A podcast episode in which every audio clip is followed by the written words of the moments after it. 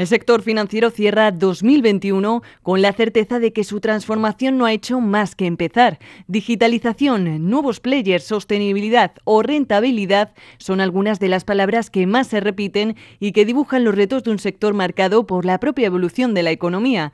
Así que, pese a que la banca, las aseguradoras y la industria de gestión de activos ya han demostrado una gran capacidad de adaptación y resiliencia, 2022 se vislumbra como un año de punto de inflexión año en el que veremos la respuesta del sector a numerosas preguntas. ¿Cuáles son las principales preocupaciones de la banca clave en la canalización de los esperados fondos europeos? ¿Qué impacto tendrán en la economía los criptoactivos? ¿A qué se debe el auge de la inversión alternativa? ¿Y qué oportunidades ofrece la transformación digital en la generación de valor? Sigue escuchando el podcast de KPMG para descubrir esta y otras respuestas de la mano, como siempre, de sus expertos.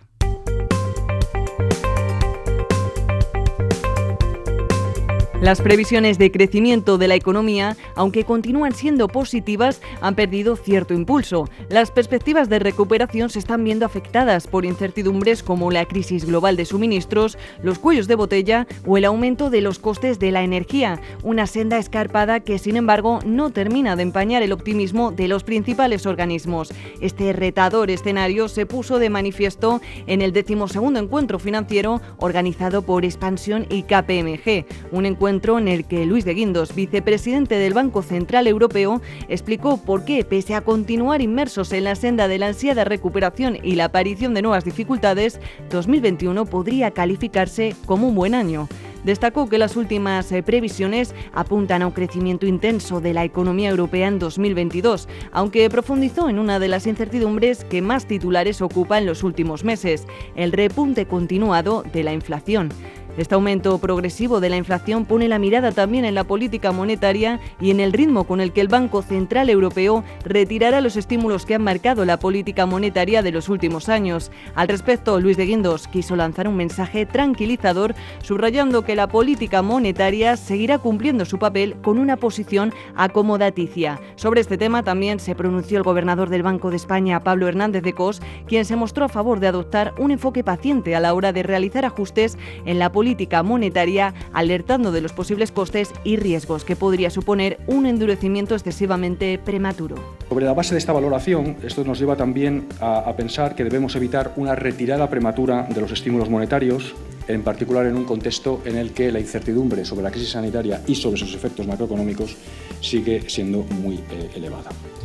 Un escenario económico ante el que la banca deberá continuar siendo parte de la solución a los retos comunes, como ya lo ha estado haciendo en los momentos más duros de la crisis reciente. Ahora su aportación viene de la mano sobre todo de la canalización de los fondos europeos, clave para impulsar la competitividad y la resiliencia de la economía. Pero la banca también afronta su propia transformación, tanto para conseguir una mayor eficiencia y mejora de sus procesos internos, como para dar respuesta a un cliente más conectado, un proceso que comenzó antes de la irrupción de la pandemia y su impacto económico, pero que se ha visto acelerado por el impulso de la digitalización y el necesario desarrollo de nuevos eh, canales y formas de interactuar con unos clientes cada vez más exigentes e informados. Pero no solo la banca vive un periodo de punto de inflexión. El sector asegurador, eh, tras mostrar su capacidad de resiliencia ante una crisis que no formaba parte de ninguna estrategia ni plan de riesgos, se centra ahora en situar en el centro a los usuarios, avanzando en la digitalización eh, con la mirada siempre puesta en la solvencia y la rentabilidad. Al igual que en el caso del asset management, una industria en la que la inversión alternativa, la digitalización y la inversión con criterios ESG se están convirtiendo en los principales drivers de crecimiento. Pero detengámonos en cada uno de estos tres sectores. Para profundizar en el sector bancario contamos con Francisco Uría, socio responsable global de banca y mercados de capitales de KPMG, que nos desvela las principales conclusiones que se compartieron en el encuentro más relevante del sector. El sector financiero español termina el año 2021 en una situación mucho mejor que la que tenía hace un año. A pesar de las dificultades, ha mantenido su fortaleza en términos de solvencia y ha mejorado su rentabilidad.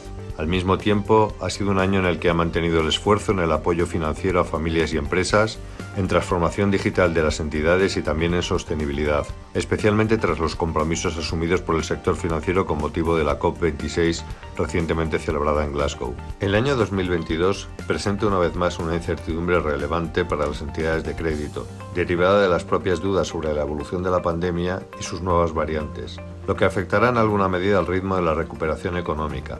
A día de hoy es cierto que los bancos no han visto incrementada la morosidad y cuentan con un elevado nivel de provisiones que cubre el deterioro potencial de sus carteras. No obstante, esta situación incierta les obligará a mantener la prudencia aunque mantenga su compromiso en la financiación de las familias y las empresas. Este final del año 2021 y también el comienzo del año 2022 conocerán incrementos de inflación que desconocíamos en los últimos años. Esto ya ha motivado la primera respuesta por parte de los bancos centrales en todo el mundo. El Banco Central Europeo ha optado por la prudencia, tratando de apoyar la todavía incierta recuperación de la economía europea. En este sentido, mantendrá los tipos de cambio en el nivel actual, pero sin empezar a moderar el programa de compra de activos. Por el contrario, tanto la Reserva Federal como el Banco de Inglaterra anticipan modificaciones en su política de interés, de manera tal que se podrían ver las primeras subidas de tipos a lo largo del propio año 2022. Esto evidentemente afecta de forma asimétrica a la rentabilidad de los bancos en todo el mundo y habrá que estar muy atentos a la evolución que se produce en cada una de las geografías. Como nos explica Francis Curía, un entorno en evolución incierto, pero al que también hay que mirar con optimismo, pues a pesar de los obstáculos, el sector ha logrado mantener la solvencia y mejorado la rentabilidad. Pero sin duda, si alguna cuestión del sector ha acaparado titulares y debates entre la población, es la irrupción de los criptoactivos. El Fondo Monetario Internacional calcula que su valor de mercado se ha multiplicado por 10 desde inicios de 2020 y el sector advierte de los riesgos de los movimientos especulativos al tiempo que reclama avances en materia de regulación. La gran duda es cómo modificará el entorno cripto el sistema financiero tradicional. ¿Llegará el momento de institucionalizar y regular estos activos digitales? Francisco Uría nos da los detalles. A lo largo del año 2022 veremos cómo sigue creciendo el volumen invertido en criptoactivos, al tiempo que avanzamos en su regulación en Europa de la mano de la aprobación del reglamento MICA, lo que permitirá su progresiva institucionalización 2022 será también el año en que continuarán avanzando los proyectos para la emisión de monedas digitales emitidas por los bancos centrales, más conocidas como CBDCs, empezando por el yuan chino, una trayectoria que sin duda tendremos que seguir con el mayor interés. Pasemos al sector de gestión de activos, que durante los últimos años está viviendo una importante evolución con la mejora de sus procesos operativos y la búsqueda de nuevas formas de ofrecer valor. Ejemplo de ello es el interés que está despertando la inversión alternativa, que se ve beneficiada del entorno de volatilidad e incertidumbre que vive actualmente el mercado.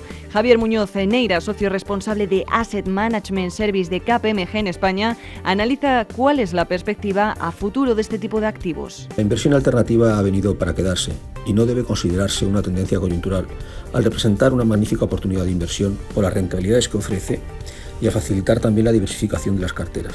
En España la proporción de activo bajo gestión en inversión alternativa sobre el total de activos bajo gestión de la industria de gestión de activos es muy baja en comparación con la europea, lo que nos indica el potencial y recorrido a corto y medio plazo de esta actividad inversora. Otro de los sectores eh, que ha demostrado una gran solidez, tanto desde el punto de vista de la solvencia como de la rentabilidad, es el sector asegurador. Ahora el sector pone el foco en situar en el centro de la estrategia a un usuario cada vez más digital e informado.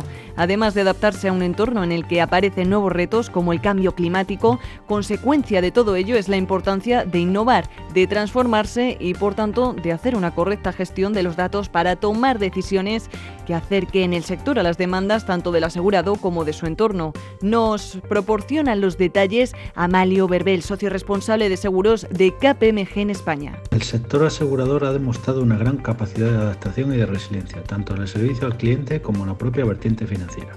Pero en este mundo tan cambiante, no haber perdido el tren del pasado ya no sirve. Lo importante es no perder el del futuro. Y el sector asegurador está demostrando que sabe acompañar las tendencias sociales lo vemos en el aseguramiento de los nuevos modelos de sharing economy, de los ciberriesgos, etc. Por ello, el principal reto yo diría que, que no es saber adaptarse, sino saber mezclarse con los nuevos jugadores para que de dicha relación no salga una batalla cruenta con heridos en ambos bandos, sino ya una joint venture exitosa, un win-win que dicen los modernos. Sin duda, una realidad imposible de abordar sin la ayuda de la digitalización. La tecnología y el análisis de datos han impactado de lleno en la reorganización y eficiencia del sector financiero, permitiendo entender y conectar con un nuevo tipo de cliente. Y al igual que la digitalización está cambiando el entorno financiero y reconfigurando el tejido productivo del país, también las cuestiones relacionadas con la sostenibilidad, la gobernanza y los aspectos sociales están marcando el nuevo rumbo de la economía. Los acuerdos alcanzados en la COP 26 son un buen ejemplo de ello. El interés por alcanzar un futuro más sostenible ha calado tanto en la sociedad como en el sector financiero. Así, la banca, la gestión de activos y el sector asegurador están llamados a responder a las crecientes expectativas de sus grupos de interés, con la digitalización y la sostenibilidad como principales vectores de transformación, en un entorno en el que queda por ver cómo impactarán las presiones inflacionarias y, más importante aún, hasta cuándo permanecerá esta tendencia alcista a tiempo que se espera una recuperación de la economía en 2022. Para saber cómo nuestros profesionales pueden ayudarte a adaptarte a este nuevo entorno de transformación, no dudes en contactar con nosotros. Puedes hacerlo a través de kpmg.es o kpmgtendencias.com y no olvides suscribirte a nuestro canal de podcast y newsletter en la que recibirás cada semana los contenidos más relevantes sobre los temas que más te interesan.